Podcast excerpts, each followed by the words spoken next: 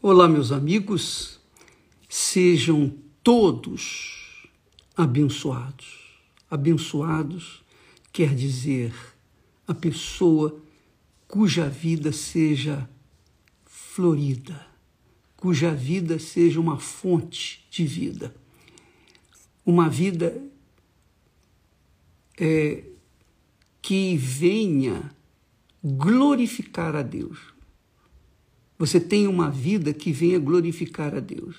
Como? Deus não, não está esperando a glória das nossas palavras. Porque as palavras são fáceis de serem ditas, não é verdade? A gente fala, é fácil falar. É fácil dizer, ó oh, Deus, eu te amo. É fácil dizer a Deus, ó, oh, eu te louvo, eu te agradeço. O difícil, difícil mesmo, é ser, ser a própria glória de Deus nesse mundo. Que Jesus fala na oração: santificado seja o teu nome.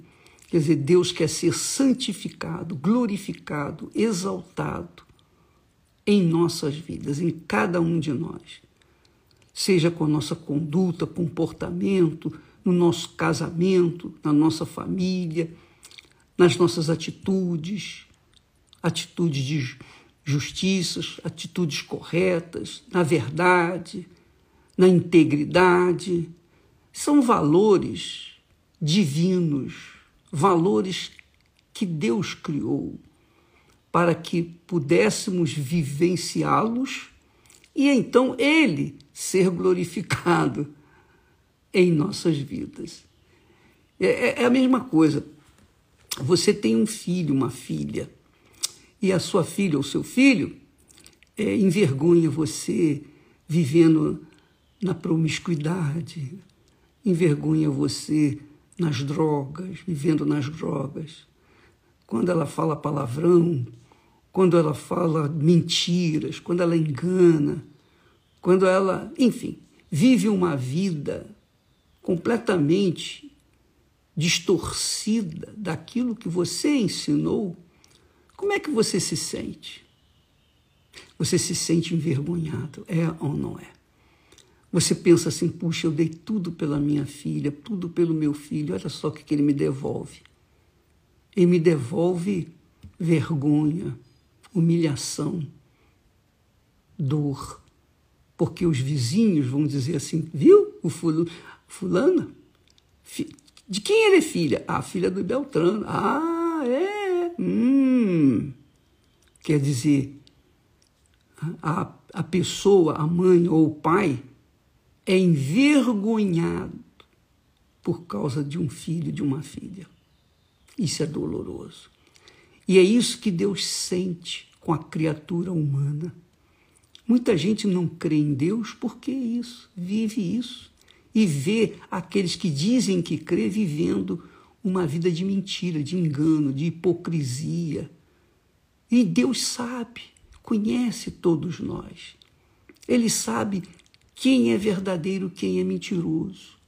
Ele sabe quem vai ser a glória dele neste mundo e quem vai ser a vergonha dele neste mundo. Por conta disso, Deus sabe de antemão quem vai ser salvo?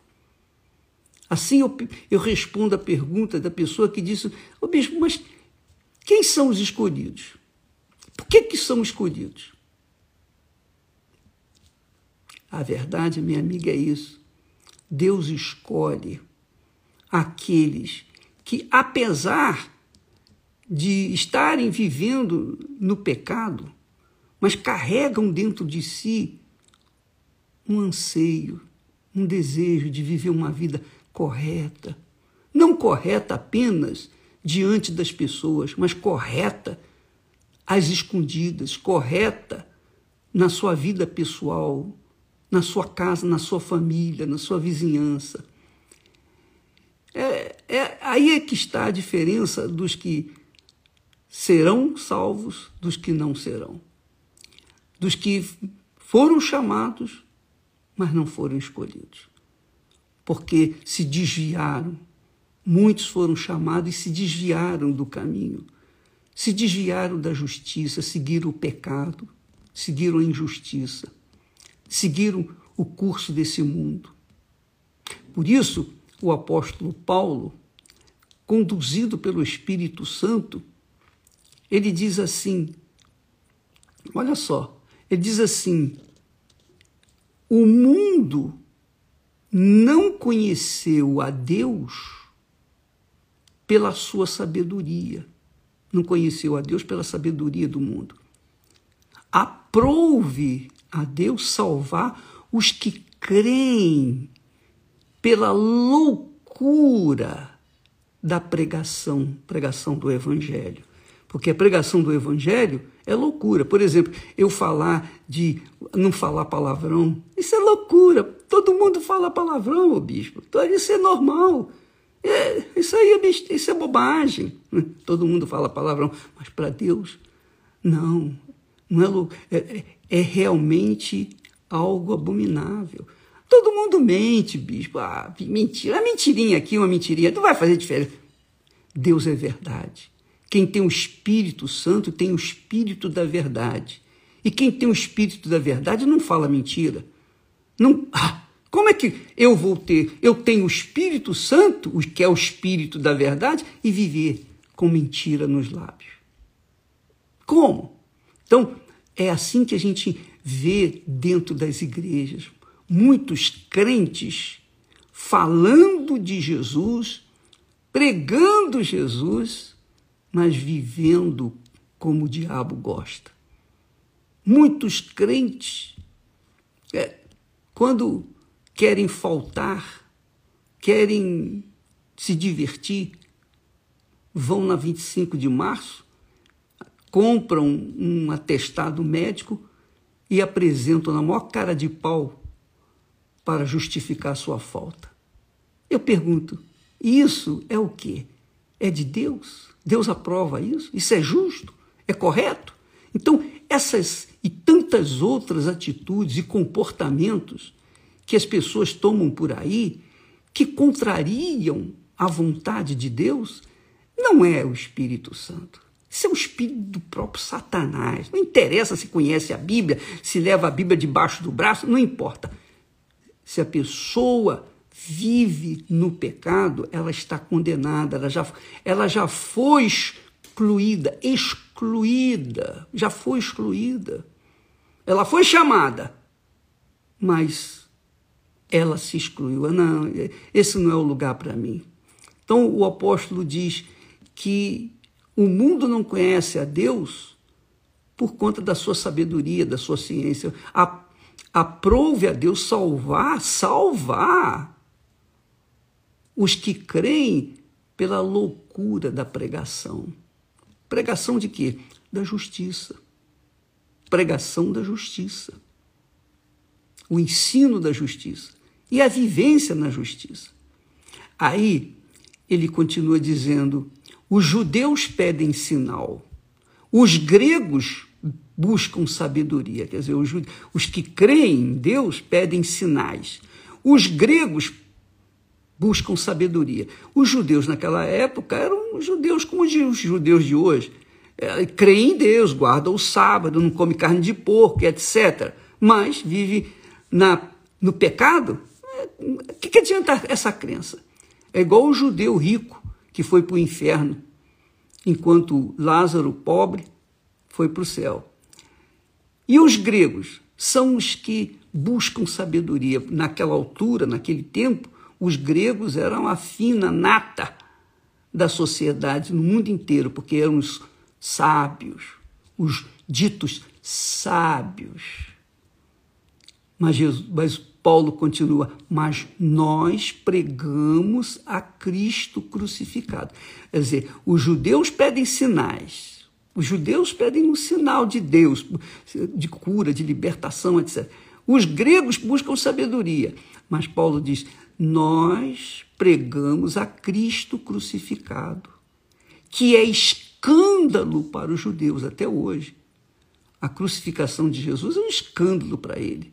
O sinal da cruz é maldição para eles. Então, é escândalo para os judeus a cruz, o Cristo, a fé no Senhor Jesus. É escândalo para os judeus. E é loucura para os gregos. Os gregos eles estão afinados com a sabedoria do mundo, então, quer dizer, são aquelas pessoas que se formam, têm uma formação intelectual, acadêmica, é doutor nisso, é doutor naquilo, mas agora mesmo, muitos desses doutores estão enterrados por conta de uma de um vírus chamado coronavírus. Não é verdade? Então, ele, e ele diz, mas para os que são chamados, tanto gregos, tanto judeus como gregos, lhes pregamos a Cristo, poder de Deus e sabedoria de Deus. Porque a sabedoria, ou a loucura de Deus, porque a loucura de Deus é mais sábia do que os homens. Deus não é louco, não tem loucura, mas ele fala de uma forma bem vulgar para as pessoas entenderem. A loucura de Deus é mais sábia do que os homens. A fraqueza de Deus, Deus não é fraco, não tem fraqueza, mas a fraqueza de Deus é mais forte do que os homens. Mas ele fala num sentido assim, apenas para a pessoa entender a linguagem, a linguagem que cabe compreensão. E ele fala mais, porque vedes, irmãos, a vossa vocação analisai a vossa vocação. Que não são muitos os sábios, segundo a carne, os doutores, os, os, os grandes deste mundo. Não são muitos os sábios, segundo a carne, nem muitos os poderosos, nem muitos os nobres, os de fina classe, que são chamados. Mas Deus escolheu as coisas loucas deste mundo para confundir as sábias. E ele me escolheu. Ele escolheu esse louco desse mundo. Ele me escolheu. E ele escolheu você que crê na sua palavra. Que louvado seja o nome de Jesus. Você creu, você ganhou na loteria divina, digamos assim, porque você foi sorteada, você foi escolhida pelo próprio Deus. Deus escolheu você. Não foi o homem, não foi você. Não foi você que se elegeu, mas foi Deus na pessoa do Espírito Santo que escolheu você, escolheu a mim, escolheu a nós. Não é glorioso isso? Isso é magnífico, isso é grandioso. Mas eu estou falando assim eu sei que os incrédulos, os ímpios, os que não creem, vão criticar, vão jogar pedra, vão falar. É, gente, sabe aquele ditado? A caravana passa e os cães ladram.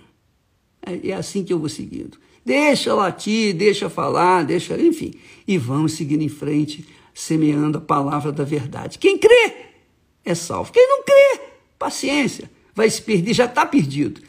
Não vai fazer nada. O que, que a gente pode fazer? Nada. Mas ele diz assim: não são muitos os sábios segundo a carne, não são muitos os sábios segundo a carne, nem muitos os poderosos, nem muitos os nobres que são chamados. que maravilha, hein? Mas Deus escolheu as coisas loucas desse mundo para confundir as sábias. E Deus escolheu as coisas fracas desse mundo para confundir as fortes.